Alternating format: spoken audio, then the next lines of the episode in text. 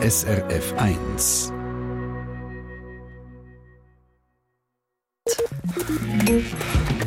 SRF 1 Ratgeber fit und gesund. Letztes Jahr war nicht gross mit Skifahren oder Langläufeln oder Snowboarden, aber dieses Jahr sieht es gut aus.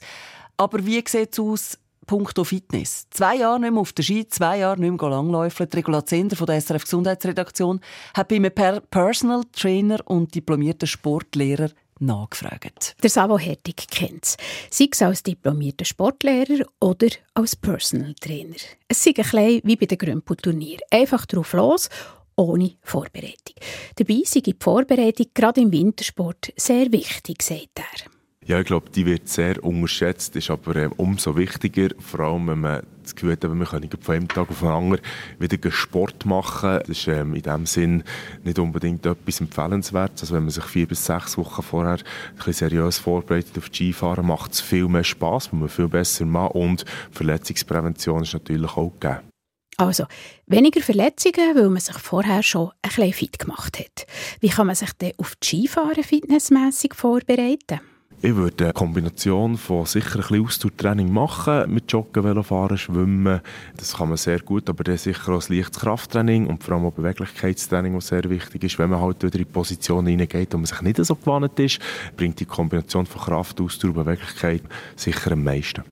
Übungen für die Oberschenkel und für den Rumpf, also für den Bauch, sind auch gut, wenn es einem auf der Skipiste einmal litzt und wenn man wieder aufstehen muss. Also ein paar Rumpfbeugen und ein paar Kniebeugen, die kann man auch gut daheim machen. Und wenn es nicht auf die Piste geht, aber dafür auf die Loipe, wie bereitet man sich da am besten vor? Ich würde dort relativ ähnlich vorgehen, auch wenn die Bewegungsform nicht ganz die gleiche ist. Am Schluss braucht es Kraft, es braucht Ausdauer. Und wenn man in gewissen äh, Bewegungen sich befindet, ist es so schlau, wenn man beweglich ist. Das heisst, wenn man in Endpositionen reingeht, ist es sicher auch schlau, wenn man genug mobil ist und das auch dann stabilisieren kann, weil man halt auf relativ dünnen Spreissen unterwegs ist, macht es Sinn, wenn man ein Stabilitätstraining macht. Insbesondere, wenn man vielleicht nicht ganz so Profi ist, wenn man einsteigt oder leicht fortgeschritten ist, macht auch da Vorbereitung sind.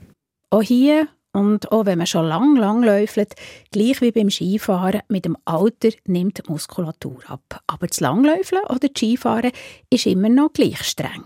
Darum ist auch das Stabilitätstraining so wichtig. Aber wie geht das? Das kann ganz unterschiedlich aussehen. Wir sagen dem mal ein bisschen plyometrisches Training. Das kann in Form von Sprüngen, Wechselsprüngen stattfinden. Einbeinsprünge können das sein. Das kann Sprung sein auf eine Box rauf, wieder runter. Das kann aber auch versuchen, ganz einfach daheim beim Zähneputzen auf einem Bein versuchen zu stehen, gewisse Zeit, andere Positionen einzunehmen, also von einem Fuß auf den anderen zu wechseln, relativ zügig. Man kann es also ganz einfach gestalten und dann in der leichten Progression immer ein bisschen vorwärts gehen. Also, Kraft und Ausdauer. Der Rumpf und die Oberschenkel besonders trainieren und auch noch Stabilitätstraining.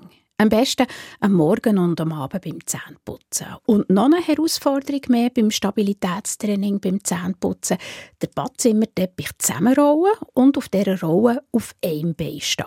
Und dazu vor lauter Balancieren die auch nicht vergessen, noch die Zähne zu putzen. Cirque du Soleil, die im Badzimmer, die Regula Zender von der SRF Gesundheitsredaktion, die jetzt sicher immer auf einem Bein Zähne putzt. SRF 1 Ratgeber fit und gesund.